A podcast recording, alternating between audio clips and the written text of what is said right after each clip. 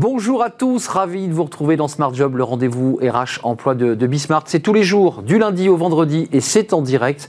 Euh, débat, analyse, expertise et vos rubriques habituelles, évidemment. Bien dans son job aujourd'hui, on s'intéresse à un sujet qui prend de plus en plus de place dans l'entreprise, la qualité de vie au travail. Alors ça s'est fait parfois en visio, puis ça s'est fait évidemment depuis quelques, quelques temps maintenant en présentiel. Bah, pour retrouver du, bien-être aussi, on fera le point avec euh, bien justement euh, le fondateur d'une entreprise qui propose euh, ces exercices. On fera le point dans quelques instants avec lui. Smart et réglo, l'égalité économique et professionnelle, à l'occasion d'une proposition de loi qui a été votée à l'Assemblée nationale à l'unanimité pour permettre aux, femmes justement de prendre toute leur place dans l'entreprise. On fera le point avec une avocate dans quelques instants. La pause café, tiens, le bullshit job, ça c'est une expression euh, connue bah, des économistes. Oui, oui, ça a été conceptualisé. On en parlera avec Fanny Griesmer.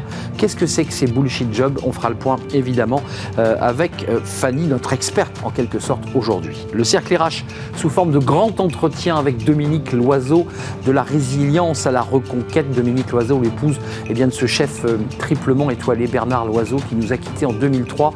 Ce sera l'occasion de faire un point avec elle évidemment sur un état des lieux de la restauration de, de luxe, de l'hôtellerie de luxe, avec des clients étrangers qui ne sont pas en France pendant ces vacances, qui ne le seront pas en tout cas. On fera le point évidemment euh, sur euh, ses engagements, ses combats aussi en matière de, cuisine et d'accueil tout simplement. Ce sera dans le grand euh, entretien et puis euh, fenêtre sur l'emploi. Euh, L'intelligence artificielle est-elle plus puissante que le cerveau pour recruter? Bah, C'est pas sûr, c'est pas sûr. On le verra avec une entreprise mais qui a les deux outils, qui a les humains et qui a l'IA. On fera le point avec elle. Euh, on parlera évidemment, vous l'aurez compris, de recrutement à la fin de notre Voilà le programme. Tout de suite, c'est bien dans son job. On va faire un petit peu d'exercice, peut-être, je suis pas sûr.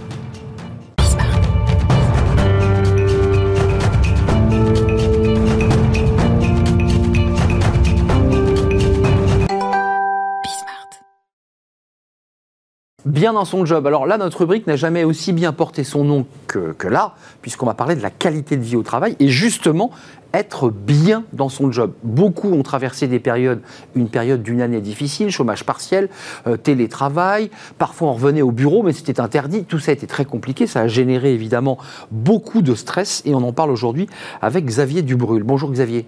Bonjour, Comment allez-vous? Ça va plutôt très bien. Vous êtes en forme, vous? J'ai fait 100 km de vélo, donc hier. donc, Ah, vous avez fait une sortie de 100 km Ouais, donc ça va plutôt bien. Ah oui, ça a bien pédalé quand même.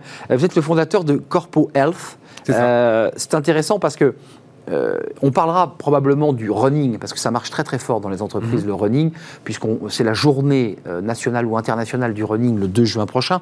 Mais vous êtes venu nous parler de la qualité de vie au travail. Euh, D'abord, juste d'un mot, la période Covid, comment on gère lorsqu'on est à la tête d'une entreprise qui a des coachs euh, et qui se déplace dans les entreprises, qui fait faire de l'exercice, qui affine, qui fait des- du coaching individuel Mhm. comment, on, comment on switch? Parce que ça a dû être très compliqué pour vous cette période. Alors, on switch. L'avantage, c'est qu'on est euh, une petite structure, Très souple. très souple, donc avec un composé de 50 coachs, thérapeutes et formateurs. Donc, on switch en s'adaptant euh, aux besoins du marché ou à la réalité. Donc on ouvre le robinet Teams et puis on fait de la, la Teams, formation. ouais. euh, Teams pour pas les citer exactement. Ah ouais. Du coup, en fait, on, on passe en visio. On switch le business model qui était en présentiel, historiquement, que ce soit sur des formes de cours de sport, des séances d'accompagnement avec des thérapeutes ou des coachs, des formations. Euh, et du coup, on, switch tout sur la partie visio avec la particularité d'avoir les bons coachs et thérapeutes, d'être à l'aise avec un audimat euh, à distance. C'est pas si Et simple. aussi le public, c'est-à-dire que quand on travaille avec des cadres, des managers, des, des personnes qui ont l'habitude d'être en réunion, c'est assez facile la transition. En revanche, quand on est sur des populations qui n'ont pas l'habitude, type Bah oui, bien sûr, qui gérait des pas la visio. ouais. bailleurs sociaux, des gardiens d'immeubles, euh, des agents de la RATP, euh, être derrière, en formation derrière un écran, c'est un peu plus compliqué de capter l'attention et juste de les former à cet outil. Mais ça, c'est fait. Alors, pour, pour être extrêmement, pour affiner un petit peu vos, vos actions, euh, j'ai fait un catalogue très large en fait de propositions, ju- jusqu'à affiner finalement aux besoins de chacun. Quelles sont les demandes? Quelles sont les, les principales demandes que vous avez? Qu'est-ce que vous demandent les clients? Et qu'est-ce que souhaitent aussi les salariés? Ils veulent faire quoi? Du sport entre midi et deux? Ils veulent faire du yoga, de la méditation? Ils veulent retrouver quoi? De la tonicité? Que- Quelle est la demande? Alors, c'est une demande assez vaste. Euh, de cette demande, en fait, on est parti d'un du constat avant des RH. Avant des salariés, on est parti des besoins des RH. C'est de là que tout est parti. C'est-à-dire que, euh, historiquement, moi, je pensais que les salariés avaient tous besoin de faire du running, parce que c'est là d'où je viens. Hmm. je précise que vous avez fait une école de commerce, puis vous êtes aussi coach sportif. Exactement. C'est pour ça que vous vous tenez bien droit, bien, bien gainé. Euh, j'espère. Ah oui je me rends pas compte, mais j'espère. Euh, du coup, sur cette, demande, en fait, on, s'est aperçu qu'au début, on savait pas trop ce qu'ils voulaient, les salariés. C'est d'abord les RH. Euh, et comme je l'ai dit, moi, je pensais que tout le monde voulait faire du sport parce que moi, je faisais du sport en Logique, oui, je suis d'accord. Donc, d'un point de vue un peu monocentré, égocentré, je suis parti vers cette direction. Eh bien non. eh bien non. Eh j'ai du mal à comprendre. Mais en fait, on s'est aperçu qu'en écoutant les, les décideurs RH de PME à des grands comptes, le besoin, il était sur la gestion du stress. Bien sûr. Sur besoin euh, en formation, sur la gestion des conflits, l'interaction entre les personnes, sur euh, le courage managérial, sur la posture. Euh, Donc ça va bien au-delà du simplement faire un footing et, également Sur, la, sur, sur, des besoins physiques aussi. Donc en fait, de là, en fait, en écoutant les RH, on a identifié les besoins des salariés d'une certaine manière et on a créé une offre de produits et de services et d'équipes derrière. Parce qu'il y a l'offre de services et derrière, il y a une équipe de 50 coachs et thérapeutes en Ile-de-France. Hmm. Donc je dis coach et thérapeute. Quand c'est ces coachs, ça peut être des coachs sportifs, mais aussi bien des coachs de vie, des coachs en entreprise qui utilisent des techniques de PNL, de codev, etc. pour programmation neuro-linguistique. c'est un peu barbare, mais vous allez jusqu'à donner des conseils euh, alimentaires à les coachs pour expliquer que bah, si tu veux faire 5 km de running deux fois par semaine, il faut peut-être que tu changes ton mode alimentaire. C'est des choses jusqu'où vous allez? On va, on travaille avec un, des nutritionnistes donc, euh, on a un réseau de nutritionnistes euh, femmes. Aujourd'hui, j'aimerais bien qu'il y ait des hommes, mais pour l'instant, c'est uniquement des femmes. Mmh.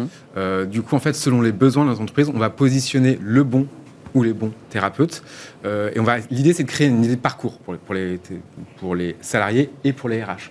En fait, c'est d'arriver à créer des choses clés en main, que ça soit sur une approche très QVT, sous forme d'atelier ou de séance, ou sur des cursus un peu plus complexes. Alors Xavier, pour être concret, l'offre, il faut pouvoir la caser dans le temps de travail. Euh, on va revenir en présentiel très bientôt. le 30 juin, les choses vont re-rentrer dans l'ordre. J'imagine que vous êtes évidemment très concentré à cette reprise totalement et intégrale. Euh, on, le case quand, là, ce, petit moment de, bien-être? À quel moment on le case? Parce que le DRH vous, vous pose cette question. Il la pose. Il y a deux possibilités. Soit on intègre ça dans le temps de travail, donc c'est inclus dans les heures de travail. Euh, donc bah, ça c'est en discussion avec les DRH ou les responsables QVT. Donc sur les heures de travail, généralement, si on est sur des forfaits cadres, c'est un peu plus flexible. Si on est sur une population employée euh, non cadre. Vous l'évoquiez tout à l'heure, hein, la RATP, les bailleurs sociaux. Par exemple, donc là, c'est complètement inclus dans un process de formation. Donc on est à cheval entre la qualité de vie au travail et la formation. Donc la formation, il y a des heures qui sont incluses pour ça. Hmm.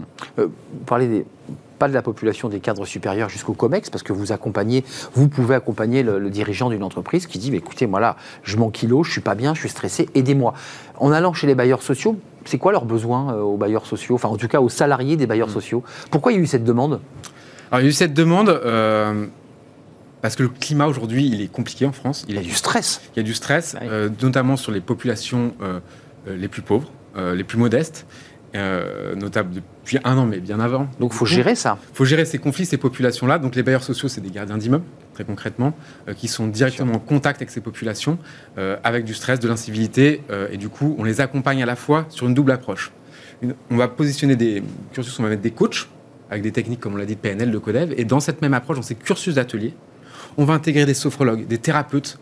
L'idée, c'est qu'en fait, à la fois, la personne qui va être accompagnée, il va avoir deux ou trois coachs et thérapeutes tout au long d'un cursus sur des petits groupes de 5 à 8 personnes, mmh. sur des cursus de 2 à 3 mois. Le but, qu'on soit manager, salariés, indépendants, c'est de leur donner en fait une certaine sorte de boîte à outils, de les équiper pour qu'à la fin du cursus, que ce soit un one shot avec un atelier ou un cursus, ils puissent aller piocher dans cette boîte à outils. Hmm. Euh, on, comprend bien ce que vous nous dites. Première approche, c'était faire du sport et se sentir bien, de suer, d'éliminer. on voit qu'en fait, vous êtes en, développement très, très large finalement sur la relation aux autres.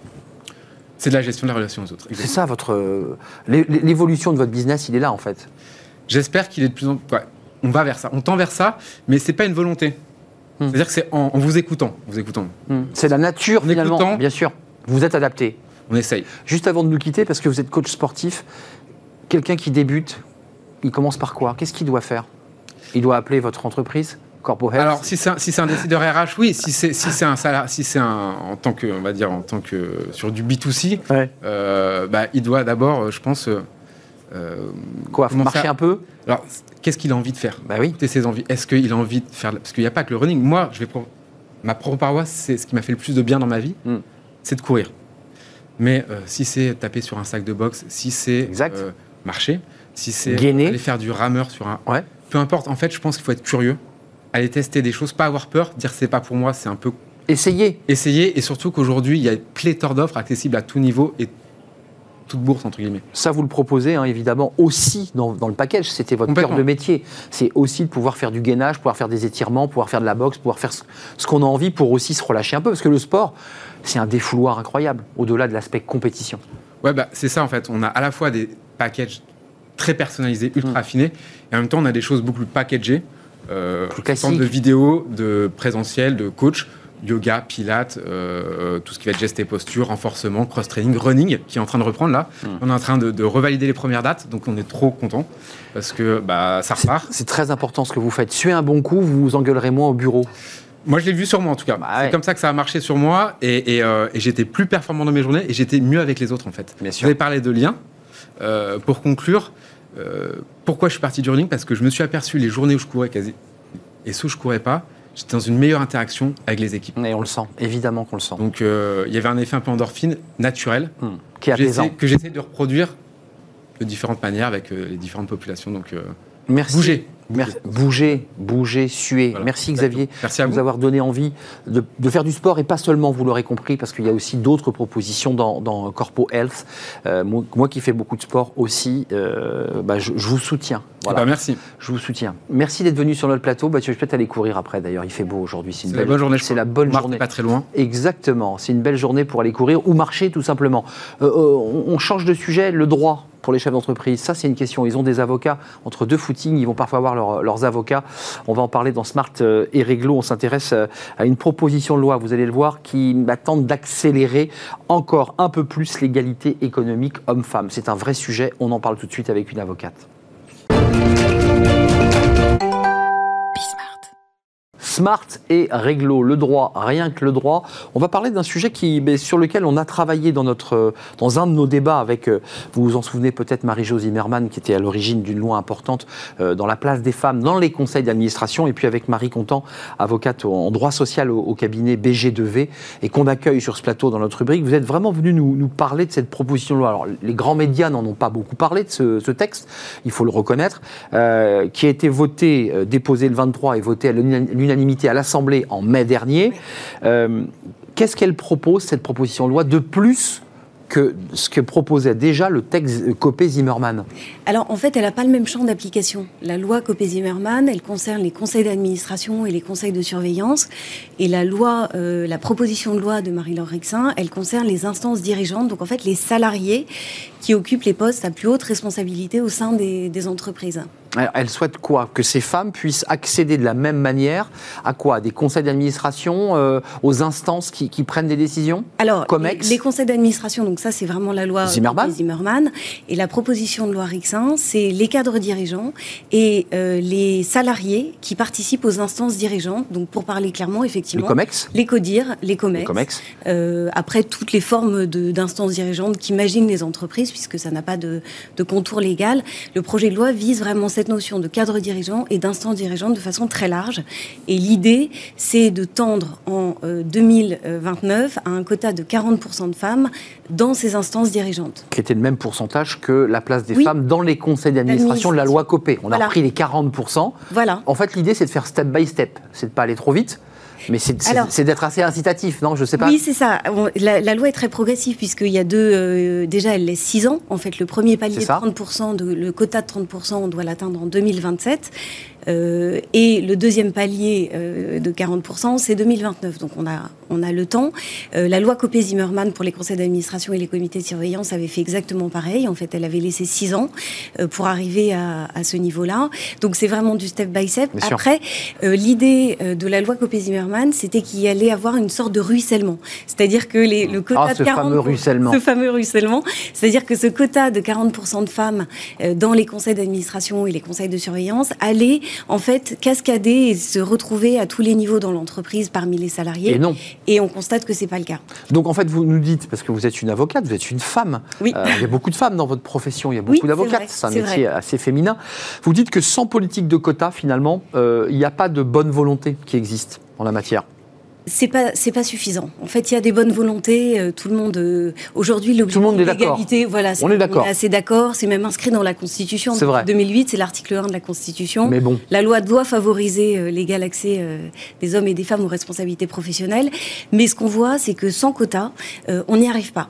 En fait, il y a deux constats. La loi Copé-Zimmermann a imposé ses quotas dans les conseils d'administration et elle date de 2011. On vient mmh. de fêter ses 10 ans et on voit que 10 ans après, ça a marché particulièrement dans les grandes entreprises, c'est vrai. Hum. Euh, on était parti en 2011, on était à 20% de femmes dans les conseils d'administration et les conseils de surveillance. Aujourd'hui, on est à plus de 40% et la France fait vraiment figure de, de bon élève, euh, notamment parmi euh, les pays européens. Et l'économie se porte tout aussi bien et elle va très bien même. Voilà, donc ça c'est le premier. On dit même que quand il y a une femme dans, des, dans ces COMEX, là pour revenir à la loi Rixin, ou dans les, bah, que l'entreprise a des bonnes performances, elle est bien notée en plus. Oui, elle est bien notée. Ce qu'on note, c'est que effectivement il y a une diversification, une approche plus variée, plus d'inventivité, plus de créativité. Euh, mm. On, a, on a des profils plus, euh, plus variés. Donc, et le, deuxième constat, c'est que dans les entreprises, dans les instances dirigeantes, sans ces quotas, on est resté à 20%. Donc exactement la proportion. Donc le quota, sa vertu. 2011. Donc le quota a sa vertu. Sachant qu'en plus, euh, on a quantité de lois qui ont été prises et qui ont mis en place des mesures pour favoriser l'égalité homme-femme parmi les salariés et que ces mesures, aujourd'hui, bah, elles ne sont pas efficaces. On n'a toujours que 20% de femmes dans les instances dirigeante. Oui, c'est des outils en fait que n'utilise pas l'entreprise. Elle a à sa disposition déjà des outils, mais elle ne les utilise pas. Euh, la, la, suite, c'est le Sénat. Oui. Euh, donc, rappelons qu'elle a été votée à l'unanimité, si je ne m'abuse. Tout à fait. Euh, donc, c'est pas rien. Donc, mais ça reste une proposition de loi. Est-ce que le gouvernement a été sensible à cet argument Parce qu'une proposition de loi, on la, oui, on elle, place. Est soutenue, elle est soutenue. Elle est soutenue, hein, c'est une LREM. Euh, mm. Trois éléments. Il y a cette volonté donc, de faire monter des femmes et de leur donner toute leur place dans les COMEX, dans les CODIR, pour qu'elles aient notamment les DRH, puisque quand on regarde bien parfois les COMEX, on voit que les DRH ne, sont, pas, dans, les COMEX, ou pas toujours. C'est. Hein. C'est incroyable ça. C'est incroyable. Donc ça veut dire que la DRH, par cette loi, automatiquement, si c'est une femme, il y a beaucoup de femmes dans les DRH, elle, sera au COMEX, elle aura son mot à dire. Oui, alors c'est pas l'objectif de la loi, mais ce sera sans doute un des effets. Indirectement, pour notre émission, les, les, DRH, mécaniquement, seront au COMEX. Oui, est-ce que ça, dit, ça dit des choses dans une entreprise, un hein, Comex quand même. Hein, Ça veut dire qu'on est dans la tour de contrôle de décision. Oui, oui, tout à fait. Euh, trois éléments les places réservées en crèche pour les familles monoparentales, parce qu'elle a aussi dans ce texte plusieurs oui, choses. Oui, c'est une, autre des mesures. En fait, la loi euh, prévoit un ensemble de mesures pour favoriser et pour permettre aux femmes d'exercer pleinement ses responsabilités au sein des instances dirigeantes. Et avant de, avant de nous quitter, il nous reste un tout petit peu de temps, mais pourquoi, pourquoi vous, vous, portez ce combat? Pourquoi c'est important pour vous qui êtes avocate? Non, alors je ne sais pas si c'est un, je sais pas si c'est un combat. C'est, je suis avocat en droit du travail. Ça fait partie des projets de, loi du moment. Vous les observez? Euh, Voilà, auxquels il faut euh, sensibiliser euh, nos clients. Vous leur direz, vous leur dites, vous leur dites attention, il y a une proposition de loi. Ah oui. Il va falloir. on a eu très peur de l'index professionnel ah en 2019, homme-femme, qui, qui Bon, finalement, on n'a pas été si euh, contraignant que ça. On voit la moyenne, euh, il faut avoir 75 à cet index professionnel. En fait, il faut avoir 75.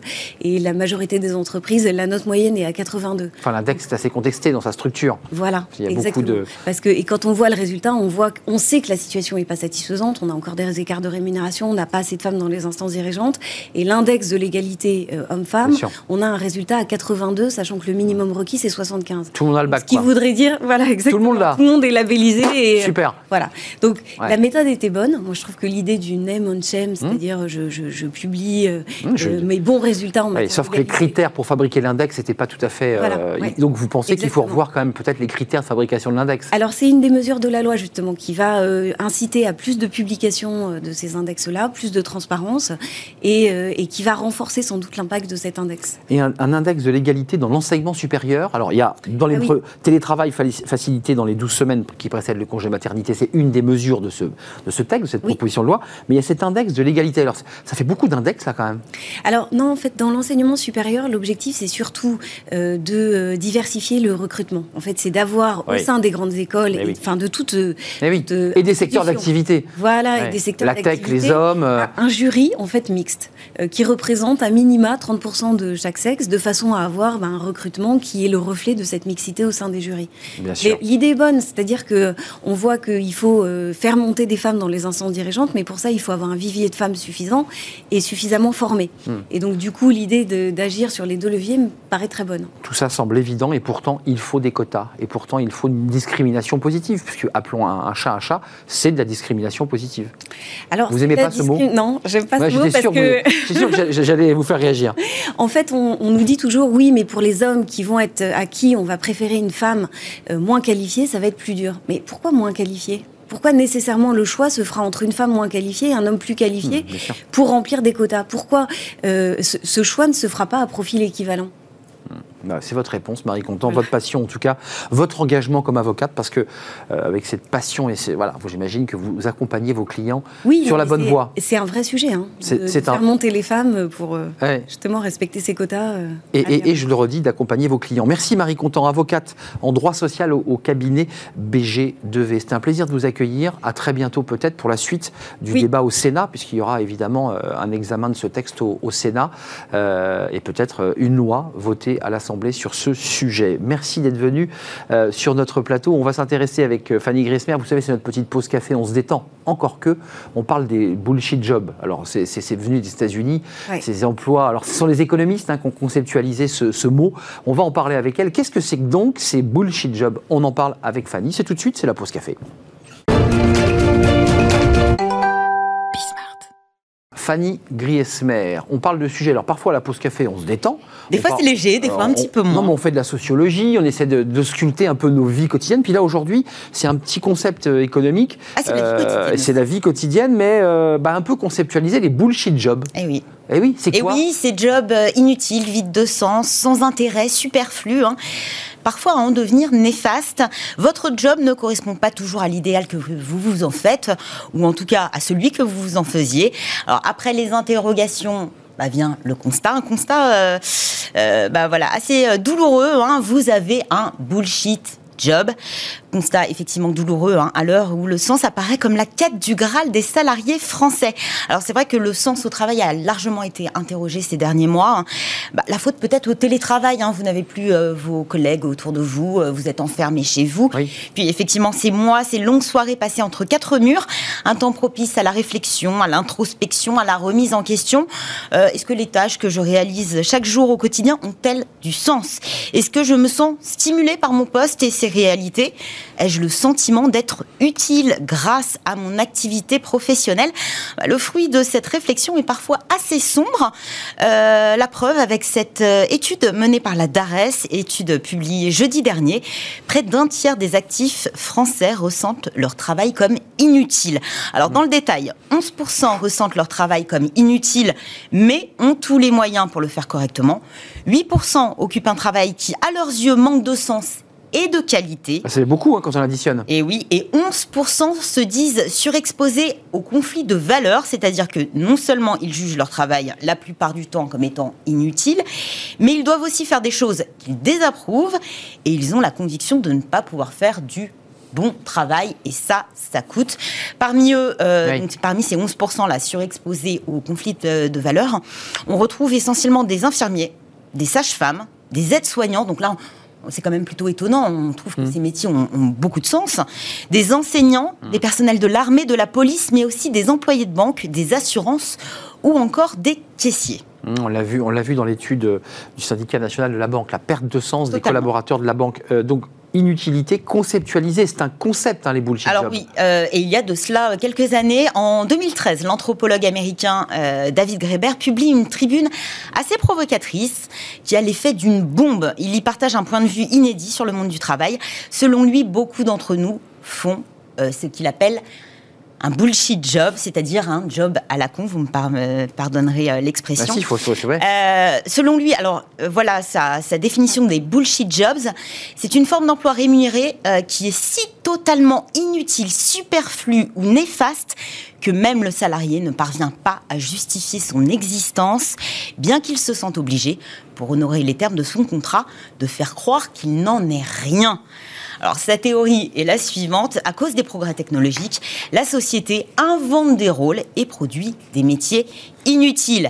David Greber vise particulièrement les secteurs suivants les ressources humaines, le management, le conseil, la finance et une grande partie des emplois de bureau. Mais derrière, ce sont surtout des hommes et des femmes, euh, souvent bien rémunérés, hein, qui jugent leur quotidien professionnel totalement absurde, parfois rythmé par des réunions sans intérêt, des réunions dans lesquelles on parle ce fameux euh, jargon corporate très euh, anglicisé. Hein, pour masquer quoi? Souvent le néant, et qui sont incapables en fait de répondre à cette question simple. Hein.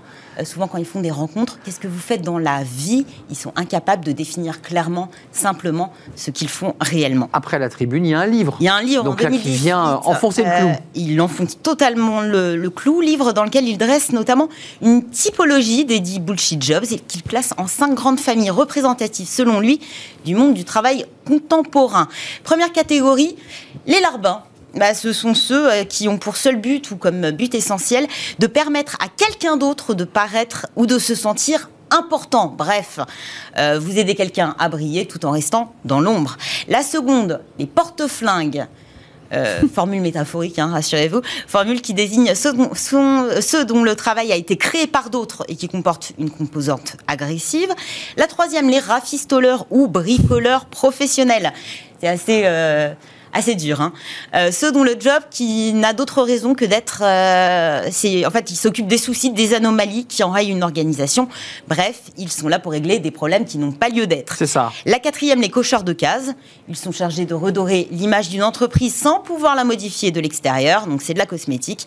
Et enfin les petits chefs. Et attention là, deux catégories. Dans la première, on retrouve ceux qui n'ont d'autre tâche que d'en assigner ou d'en déléguer à d'autres. Et la seconde, plus vicieuse, euh, ce sont ceux qui créent des tâches, qui les créent ces tâches ah inutiles qu'ils confient à des subalternes et, euh, et pour justifier leur job. Totalement. Et ceux qui recrutent aussi pour des jobs inutiles, une activité que l'auteur appelle bullshitiser la vie des autres. J'adore cette expression, bullshitiser la vie des autres. Rendre euh, totalement inutile et absurde la vie des autres. C'est vrai que c'est une typologie assez incroyable. incroyable et qui peut prêter à sourire, hein, juste le nom des catégories, mais en tout cas, impossible d'ignorer aujourd'hui euh, bah, cette remise en question hein, qui gagne euh, sur le sens, remise en question sur le sens, qui gagne de plus en plus de salariés. Hein. Euh, les travaux de David Greber hein, ont fait énormément de bruit à leur sortie. Ça a été traduit dans toutes les langues. le concept est largement utilisé aujourd'hui, preuve qu'il a touché une corde sensible. Il n'en reste pas moins que le manque de sens est vraiment laissé à l'appréciation de chacun. On ne juge pas le job de l'autre, c'est son ressenti.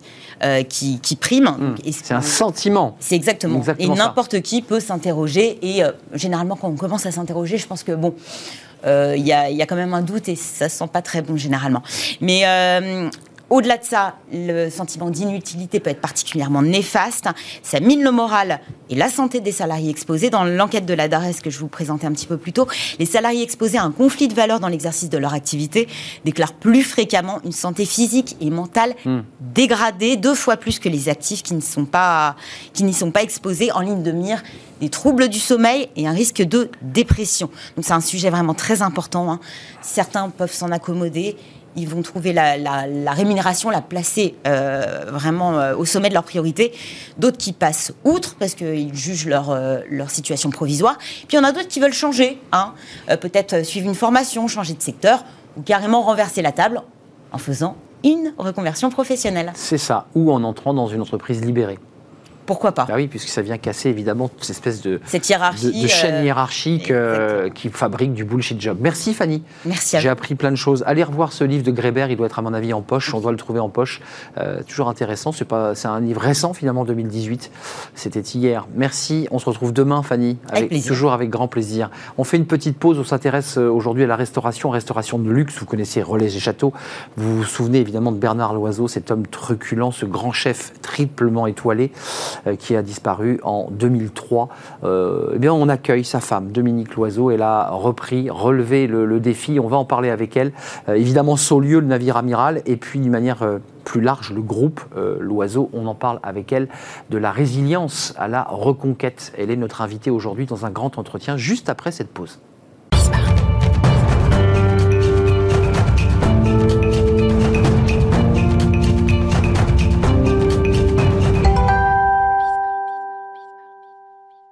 Le cercle RH, un grand entretien aujourd'hui avec Dominique Loiseau. Euh, Dominique Loiseau, ben, elle préside aux destinées d'un groupe connu, ce groupe de restauration, euh, d'hôtellerie Loiseau. Bonjour Dominique. Oui, bonjour. Comment allez-vous? Très bien. J'imagine que vous avez le sourire. Euh, vous êtes, rappelons-le, pour, la jeune génération, vous êtes l'épouse, vous avez été l'épouse de Bernard Loiseau, qui était un, un chef truculent, triple étoilé, Saulieu, évidemment le navire amiral Côte d'Or, qu'il avait, euh, bah, il est rentré comme salarié, d'abord comme apprenti. En 75, il a été salarié, puis un jour, il a, il a dirigé ce, cette, ce navire, ce magnifique navire de luxe. Racheté oh bah, à ce moment-là. 82 Oui, mais, euh, oui, mais euh, c'était pas un navire de luxe au départ. Non, c'était pas du luxe, c'était il, se présentait comme un aubergiste. Oui, c'était une auberge, une hôtellerie de province, mais qui datait un peu des années 50, quoi. Hmm. Et c'est pour ça qu'après, Bernard n'avait qu'une idée, c'est tout transformé, et maintenant, c'est une des plus belles maisons d'Europe. Il, est parti il y a 13 ans maintenant.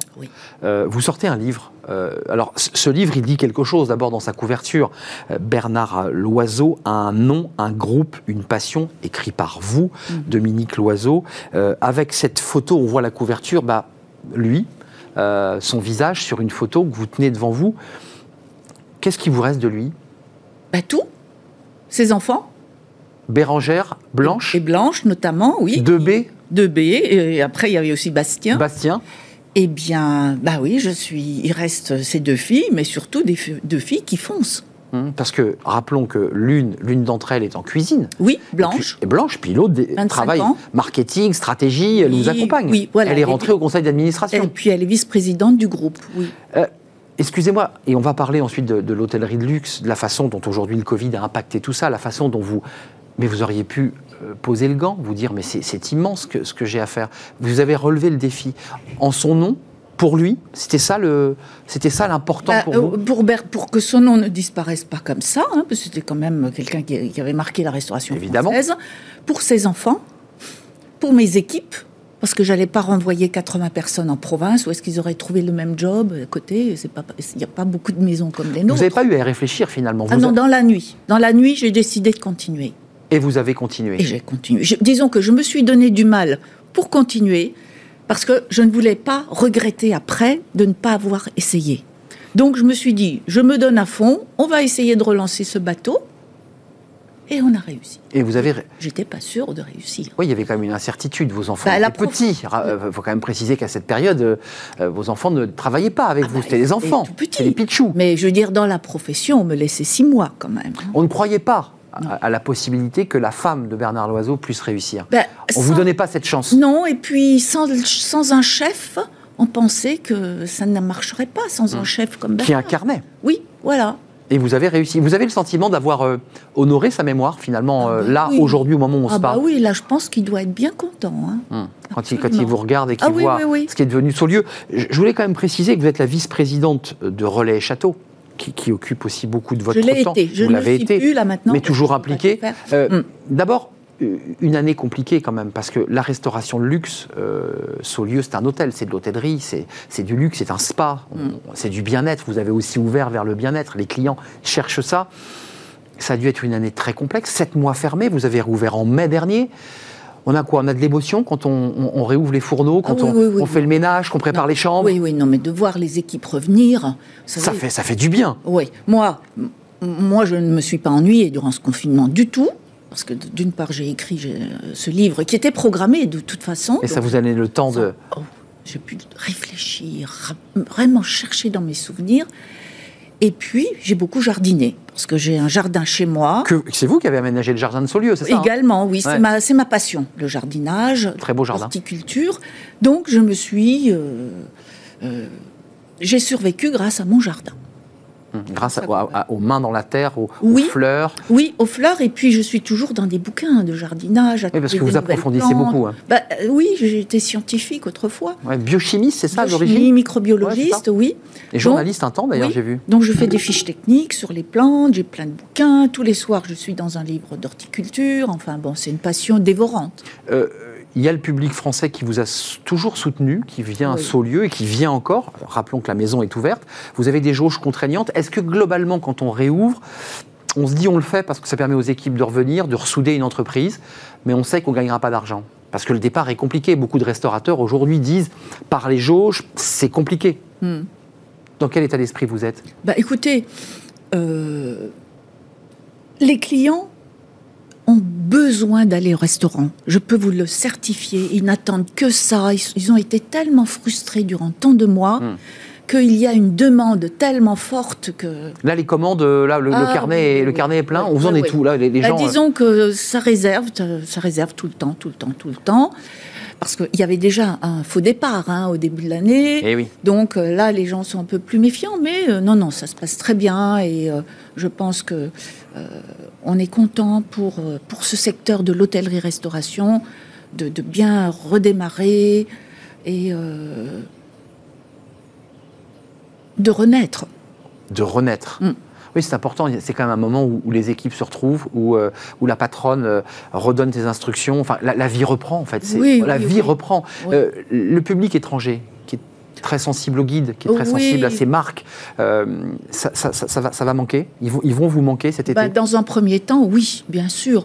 Mais comme la, notre clientèle française ne va pas trop à l'étranger, elle va rester en France et elle va venir dans nos maisons françaises. Euh, quelques mots quand même sur la, bataille des, étoiles, parce que euh, c'est un vrai sujet. Aujourd'hui, les chefs sont devenus des stars grâce aux émissions de télévision qui donnent, mhm. qui donnent envie aux, jeunes de faire de la cuisine. Top Chef, euh, la pâtisserie. vous y croyez encore, vous, à cette, à cette, à cette course aux étoiles qui, qui parfois... Non, ça, ça, ça a été. C'est fini? Vous êtes passé à autre chose? Moi, oui. Hein. Et dans mon entreprise, on est passé à autre chose parce que maintenant, les étoiles ne suffisent plus. L'assiette elle-même ne suffit plus. Qu'est-ce qu'il faut Il faut, par exemple, j'ai euh, ma fille Bérangère qui s'occupe des réseaux sociaux. C'est aussi important qu'un guide maintenant. Je veux dire, euh, le, guide, les fameux guides, les deux, trois grands qui existaient, hum. c'était il y a 20 ans, 30 ans. Goemio? Oui. Il y a le Puldo et Michelin. Et le Michelin. Bah oui, bien sûr, c'était euh, cela. Mais je veux dire, c'est. Mais 13 ans après, avec le recul de ce livre, avec une page en quelque sorte qui se tourne dans votre vie, euh, en écrivant un livre, hmm. on, tourne une page aussi. Est-ce que vous en voulez aux critiques? Est-ce que vous en voulez à, ce mode? Oh, Non, non, non, non, non. C'est fini. Non. Ah non, moi je ne leur en ai jamais voulu parce que euh, c'était leur donner trop d'importance, d'une part. Les guides, non que certains critiques n'aient pas été sympas avec nous, ça, ça on le sait et tout. Mais les guides, non, ils, font leur boulot. Si les guides se vendent, c'est qu'ils répondent à une demande. Hmm. Mais maintenant, c'est vrai que c'est les réseaux sociaux. C'est les réseaux sociaux. Totalement. C'est pour ça que le fait d'être entouré de vos deux filles, hmm. l'une en cuisine, qui, qui, travaille aux côtés de votre chef, qui est un chef éminent d'ailleurs, euh, et, votre autre fille qui fait la stratégie, la com, euh, ça, et les réseaux sociaux. ça fait du bien, ça, à, une, à, une, ah. à la maman. Oh oui, oh oui, ça me saoule. Vous êtes tous ensemble Oui, d'une part. Il y a une fratrie. Et pendant ce temps, pendant qu'elles font ça, moi j'ai le temps de m'occuper de mes clients, de les saluer, de m'occuper de mon jardin, de faire le tour de la maison 36 fois par jour pour vérifier que tout est parfait. Autour de la maison aussi, hein, parce qu'il faut que les environnements soient bien. vous voyez, c'est comme une maîtresse de maison.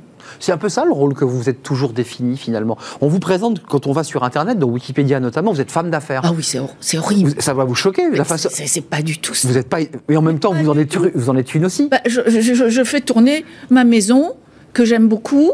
Hein, et euh, c'est une, une maison qui a une ambiance familiale. De toute façon, quand on, on accueille les clients euh, de façon euh, gentille, courtoise, certes, mais gentille. Il y a, il y a un attachement à Bernard Loiseau. Donc les, clients qui arrivent, ont des étoiles dans les yeux, ils attendent, ils sont émus d'être chez nous et tout. Donc ça donne une relation très émotionnelle et complice avec le client ce qui n'a rien à voir avec une femme d'affaires, monsieur. Hum, vous vous sentez pas femme d'affaires ah, Pas du tout. Euh... Non, puis j'ai pas la formation pour. J'ai pas fait d'école de commerce.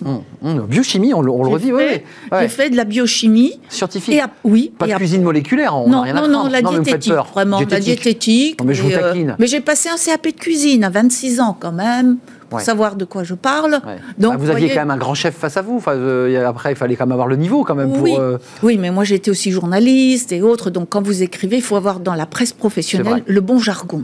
Euh, Dominique Loiseau, il y, a, un débat économique sur les aides aux entreprises. Hmm. Vous n'êtes pas une femme d'affaires, mais vous êtes une chef d'entreprise. Vous, vous faites des salaires, vous, vous rémunérez des chefs, des cuisiniers, des... de quoi vous avez besoin aujourd'hui? Bah, L'État était là, vous l'avez trouvé Déjà, ce qu'a fait l'État en payant 84% des salaires de nos maisons, ça a été une bénédiction et je ne remercierai jamais euh, ceux qui ont pris cette décision-là. Ils ont sauvé les emplois. Dont le président Macron, bien sûr. Hum, hum, hum, Mais euh, oui, ah, ça a été. Euh, bon, il faut dire aussi que c'est l'image de la France. J'allais y venir. Voilà. Si on veut que les clients, les, étrangers notamment, reviennent, si les restaurants sont fermés, ils vont aller dans un autre pays. Hein. C'est une de nos forces, donc il faut la, il faut la euh, pérenniser. Vous avez l'impression finalement d'être un, petit morceau de France, vous, Dominique Loiseau, en tout cas d'en incarner ah une, quoi, une certaine image du, quoi, du luxe, du raffinement, de l'élégance. Comment Mais absolument. C'est l'art de vivre à la française, aussi bien dans l'assiette, que dans le décor, que dans l'architecture de nos maisons, que euh, l'environnement, ma région, le Morvan, la Bourgogne avec ses bons Oui, parce que vous frôlez... Euh, oui, et puis toute la Bourgogne, il n'y a que des, des, monuments exceptionnels en Bourgogne à visiter. Donc euh, tout ça, c'est un ensemble très riche. je crois que c'est le New York Times qui avait, qui avait célébré votre, votre mari hmm. lorsqu'il avait reçu sa troisième étoile. Qu'est-ce qu'il distinguait? J'ai lu une interview de Guy Savoie qui, disait que depuis son départ, il ne s'en remettait pas. Votre mari l'appelait quasiment mm. tous les soirs après le service, c'est-à-dire à, 2 h du matin, mm. comme tous les grands chefs qui sont épuisés. Qu'est-ce qu'il avait de différent des autres? Qui? Bernard? Votre mari? Oh Qu'est-ce qu'il avait de différent? Son rapport aux autres, son rapport à la, à la vie? Premièrement, une passion dévorante. Hein. son obsession, hein, je ne dirais même pas une passion, son obsession de l'hôtellerie et de la restauration. Euh, le matin, il prenait pas son petit déjeuner à la maison. Il était debout en caféterie, en discutant avec euh, ses équipes. Vous voyez, c'était un, obsédé de sa maison, ce qui était normal, c'était son bébé. Hein. Euh, moi, j'ai toujours bien compris cela et je me suis toujours adaptée à ça. Et, et puis, nous, nous sommes à un endroit on n'est pas obligé de s'arrêter à deux heures de Paris. Et il avait bien compris cela, hein, maintenant que l'autoroute est arrivée. Donc, c'est euh, qu'on a une, on peut sortir de l'autoroute pour aller chez vous. Et donc, il savait que pour qu'on, entre Lille et Nice, pour qu'on s'arrête à Saulieu, eh ben, il faut qu'on vous connaisse. Hum. Et pour qu'on vous connaisse, rien de mieux que les médias télévisés. Les médias il s'est fait connaître aussi par cette espèce de façon d'être, de parler, de s'exprimer. Alors, il avait un style à lui quand même, Bernard Loiseau. Il avait un talent. Hmm. Hein, pour cela, je pense qu'il aurait été un très bon acteur. Clairement. Oui. Et nous avons souvent reçu Gérard Depardieu parce qu'il avait parfois des tournages dans la région. Et il s'arrêtait chez vous, évidemment. Oui. Et bah de voir ces deux bonhommes, l'un à côté de l'autre, la même carrure, etc., le geste. Le franc-parler aussi. Oh, c'était exceptionnel. Hein. Ce, sont des, ce sont des monuments quand même, ces gens-là. Oui, ce sont des monuments, l'un du cinéma, l'autre de la, de la gastronomie. Qu'est-ce qui, qui vous reste euh, à faire maintenant, Dominique Loiseau? Maintenant que vous avez écrit ce livre, que vous avez relancé le groupe, remis le groupe sur ses pieds?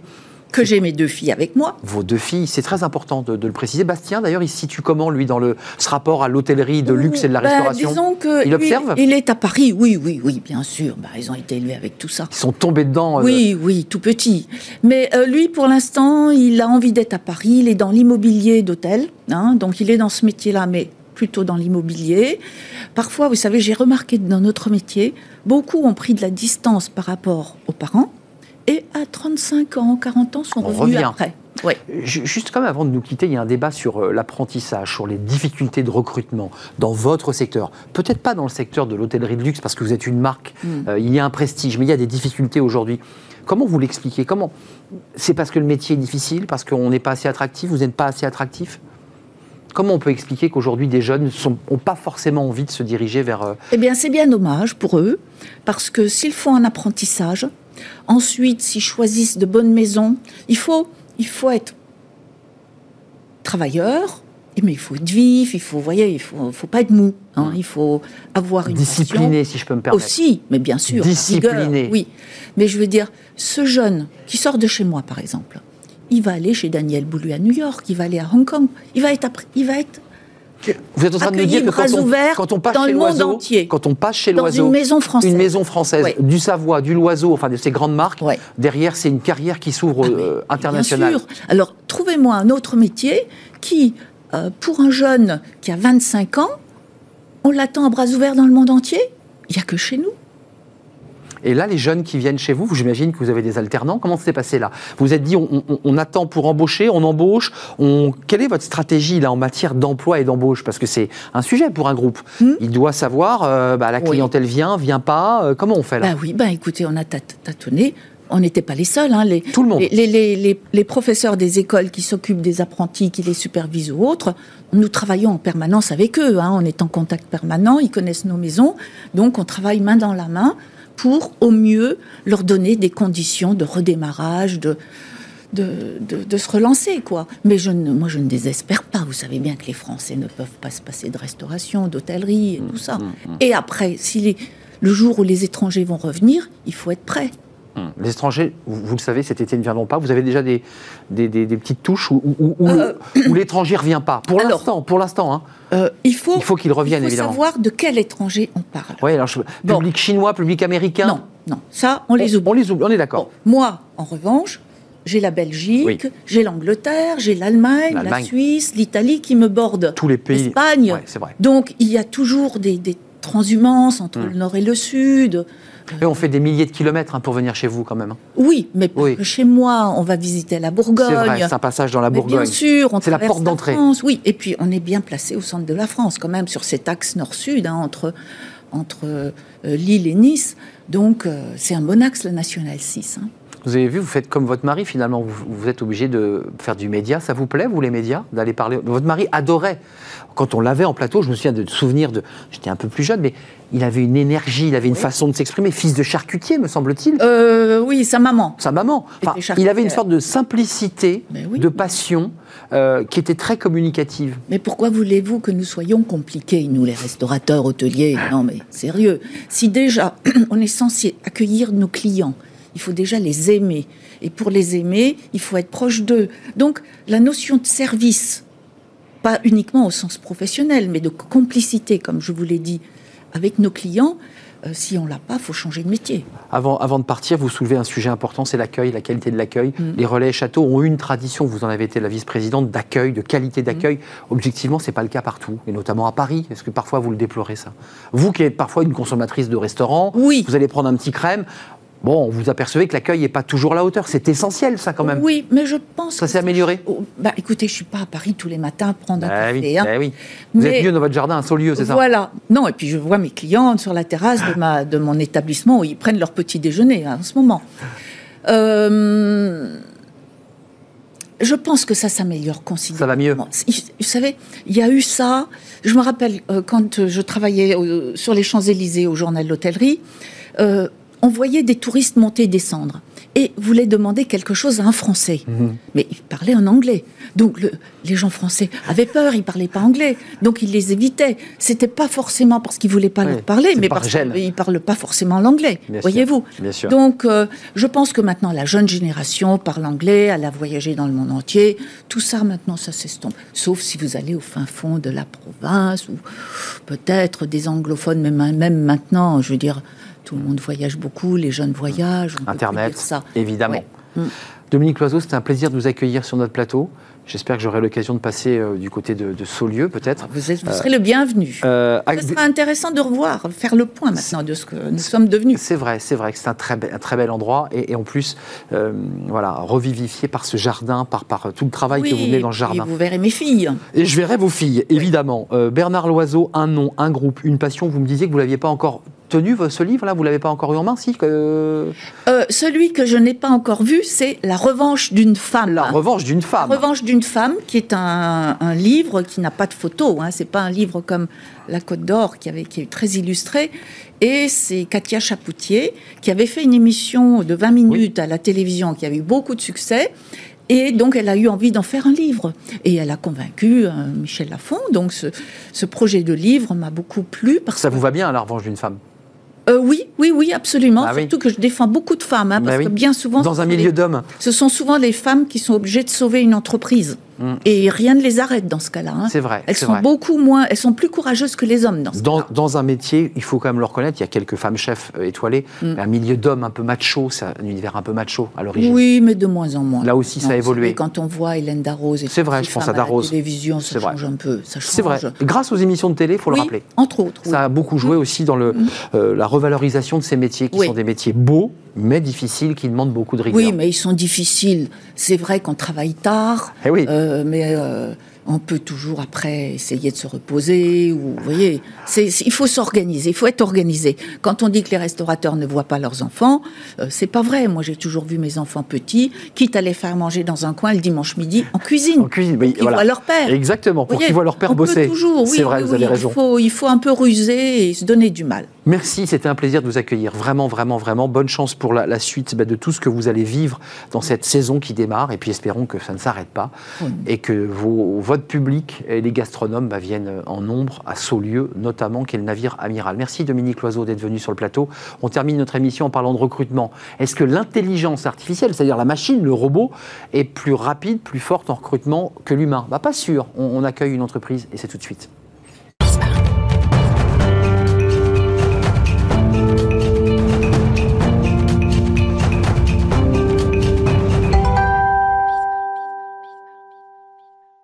Fenêtre sur l'emploi avec notre invité Gaspard Schmidt, cofondateur de Side. Side. Side, SIDE. J'ai vu qu'il y avait les siders qui étaient les. Absolument. C'est les, clients en fait, les siders. C'est les travailleurs, les, candidats. Les candidats. Quand vous allez sur Side, vous êtes un siders. C'est important de le signaler. Cofondateur de cette entreprise, plateforme d'intérim. J'ouvrais le débat parce que c'est intéressant. Il y a beaucoup, beaucoup aujourd'hui d'entreprises qui se tournent vers l'IA et qui nous disent c'est l'alpha et l'oméga euh, pour tout, et dont le recrutement. Vous, vous êtes plus, plus modéré. Euh, vous utilisez l'outil, oui. Mais en même temps, vous vous êtes amusé à faire une comparaison euh, euh, pendant six mois. Vous avez comparé bah, des humains qui faisaient du recrutement, puis l'IA. Bah, votre conclusion, c'est quoi finalement? Bah, C'est que dans le recrutement, l'humain a tendance à être meilleur que l'intelligence artificielle. Au SANA, au SANA Oui. Et pour longtemps, je pense. parce que il y a tellement de subtilités à connaître dans le recrutement. Euh, voilà, nous, c'est un métier qu'on fait depuis 5 ans. Euh, pour différentes entreprises, il y a des besoins plus ou moins qualifiés, euh, sur des géographies particulières, des durées particulières. Il y a, chaque entreprise est différente. Et donc, pour saisir cette subtilité-là, nous, on a constaté effectivement, après de longs mois de travail, que l'humain était la meilleure personne pour acter un recrutement et décider de qui était la bonne personne pour aller dans telle entreprise. Donc, vous voulez dire que l'IA, et on l'entend parfois ici sur ce plateau, c'est un outil d'accompagnement, mais ça ne remplace pas, je dirais, l'intuition, la finesse euh, du cerveau humain, c'est ça? Oui, exactement. exactement. Euh, nous, ce qu'on utilise euh, exactement, c'est la donnée, en fait. C'est, on traite la donnée pour avoir un maximum d'informations précises, structurées sur les candidats, sur les géographies, un tableau de bord exactement. Hmm. Et en fait, c'est des outils qu'on met à disposition des recruteurs pour que eux puissent faire leur, travail de la meilleure des manières. Mais l'idée, c'est pas de remplacer l'humain. Et je pense sincèrement qu'il euh, y a de longues années avant que ce soit euh, différent. Écoutez, c'est une bonne nouvelle parce qu'on l'entend pas souvent sur ce plateau. Alors, euh, Side, c'est 2000 clients, 100 000 siders, donc c'est ceux qui se sont inscrits sur la plateforme, on est d'accord, et c'est 5000 contrats par mois. Quels, quels, sont les secteurs sur lesquels vous êtes leader? Quels sont les secteurs d'activité où, où, on peut dire, bon voilà, je, je vais aller sur Side parce que je vais trouver chaussures à mon pied? Alors, on a trois grands secteurs aujourd'hui sur lesquels on travaille, c'est la logistique, le transport, la mobilité. Très demandé. Donc euh, très demandé surtout depuis euh, un an. Là, il y a un vrai boom euh, sur, ce secteur-là. Mobilité, c'est quoi? C'est transport, bus, mobilité, camion Toutes les entreprises de plutôt de livraison du dernier kilomètre ou de mobilité urbaine. Bien sûr. Donc entretien de flotte de vélos, entre, les trottinettes électriques qu'on voit partout dans les grandes villes. Et ceux qui sont à, à proximité pour vérifier. Voilà, à proximité, réparation, entretien service client, on va être très présent sur ce secteur-là. Deuxième gros secteur, c'est le tertiaire, au sens large, tous les besoins qu'il peut y avoir euh, dans les sièges sociaux, en service client, en aide administrative. Et troisième secteur, le commerce, la grande distribution, euh, qui a très bien tourné euh, dans l'alimentation pendant un an. Le reste du commerce a été un petit peu en, berne pendant quelques mois et là ça fait plaisir de voir que, ça repart. Alors plateforme d'intérim, juste pour ceux qui nous regardent, évidemment ceux qui nous regardent sont des spécialistes, mais encore que, euh, c'est quoi la différence entre un contrat classique et un contrat d'intérim? C'est des contrats plus courts qui sont des missions courtes. Hein oui, oui c'est ça. C'est ça hein, votre, votre valeur ajoutée. Nous, en fait, on est une agence d'intérim en ligne. Hein, tout simplement, euh, on appelle aussi ça plateforme d'intérim. Mais ce qu'on fait, c'est du recrutement des contrats d'intérim qui vont de 1 jour à 18 mois. Voilà, c'est la. Pas plus. La règle juridique, c'est ça. C'est un jour à 18 mois. Donc ça peut être du très ponctuel et du plus long, euh, voire parfois du pré-recrutement, parce que ça arrive que nos candidats soient recrutés en CDI par les entreprises. Alors, le, profil de vos, euh, de vos siders, c'est quoi? C'est des jeunes? C'est des, des, jeunes qui cherchent à, à avoir un complément de revenus C'est quoi l'idée, en fait? C'est alors 75% c'est des jeunes, euh, c'est-à-dire moins de 30 ans, plutôt étudiants, jeunes diplômés. Hmm qui sont surtout dans une démarche de gagner de l'expérience, gagner de l'argent et euh, mmh. s'insérer sur le marché de l'emploi. Mmh. Donc on a énormément de jeunes qui sortent de BTS, d'IUT, d'université, euh, qui veulent, euh, voilà, qui ont 23, 24, 25 ans, qui veulent chercher leur premier travail, certains qui sont en reconversion même pour tester des nouveaux secteurs et qui vont s'insérer comme ça sur le marché de l'emploi. Donc ce qui permet, comme, comme on dit, grâce à ça, de, de, se mettre le pied à l'étrier sur un secteur, de le tester on ne prend pas un risque majeur si c'est un contrat court, on voit ce que ça donne et, on voit s'il y a possibilité d'aller un peu plus loin. C'est quoi le pourcentage, vous l'avez, de, ceux qui sont chez vous et qui derrière ont pu le faire bonifier en CDI Alors, c'est difficile à calculer, on essaye, mais on, voit qu'il y a à peu près 10% de nos candidats qui, à la suite d'une mission, euh, sont passés en CDI derrière dans l'entreprise? Euh, Ça recrute, on, le dit hein, pour ceux qui, nous regardent, ça recrute dans le transport, la mobilité, euh, la grande distrib aujourd'hui? Grande distrib. Grande distrib. Euh, et, quel autre secteur aujourd'hui sur, lesquels les, les jeunes ou moins jeunes d'ailleurs peuvent aller chercher de l'emploi? Euh, commerce, euh, prêt-à-porter, euh, bricolage, ça c'est des enseignes qui marchent très bien aujourd'hui et qui se développent beaucoup depuis un an. il faut des compétences quand même, un tout petit peu sur le bricolage, j'imagine. On ne bah peut pas arriver sans compétences pour... En fait, les entreprises font un très bon travail de formation. De formation. Ouais. Et tant que nous, ce qu'on cherche, c'est surtout le savoir-être.